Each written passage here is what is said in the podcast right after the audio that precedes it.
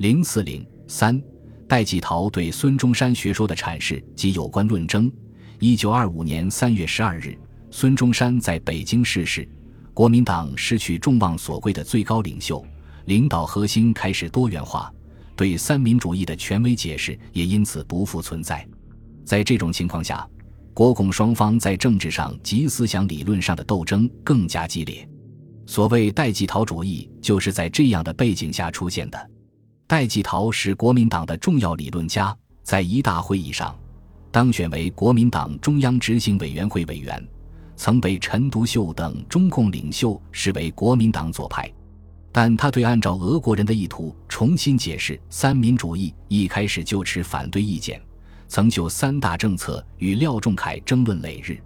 一九二五年五月，在国民党一届三中全会上。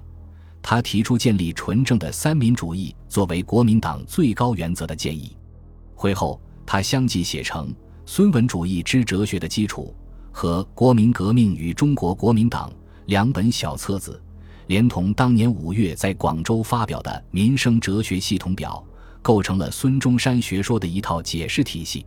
戴季陶认为，孙中山的思想是中国自孔孟以来正统思想的继续和发展。三民主义的思想基础是中国固有的伦理哲学和政治哲学。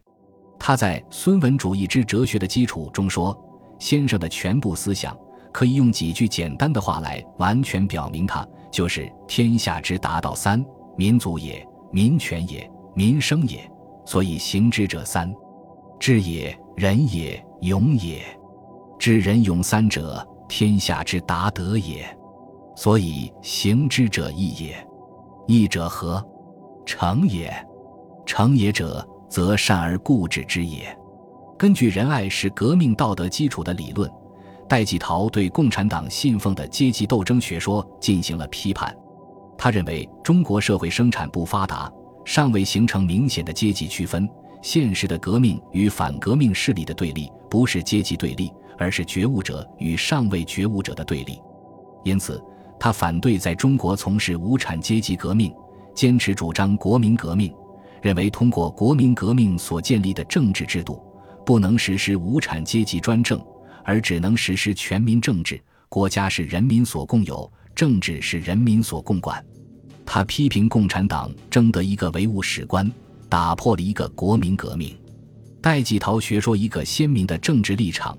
是反对孙中山提出并经国民党一大通过的联俄融共政策，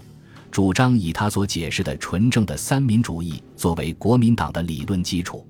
在组织上，他认为改组国民党，吸纳共产党员加入国民党，使统一的革命政党内形成互不相容的两个中心，这是造成国民党思想及组织混乱的根本原因。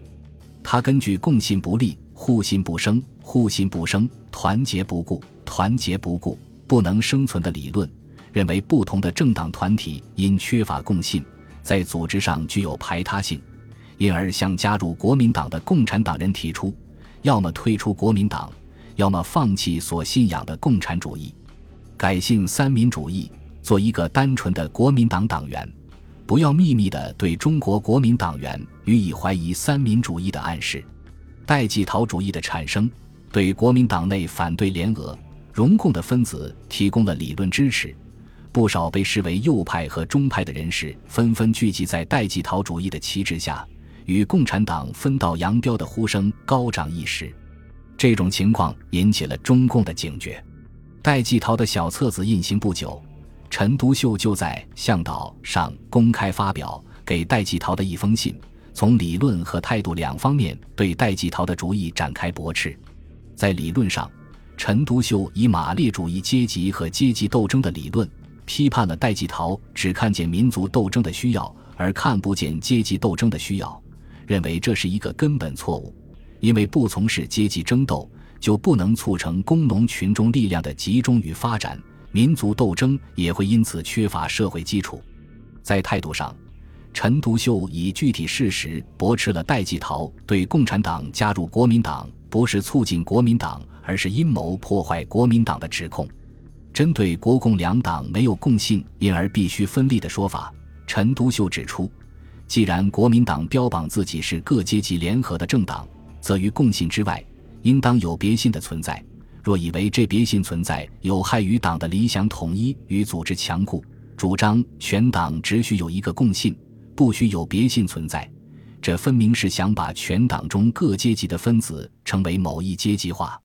可是这个野心的企图，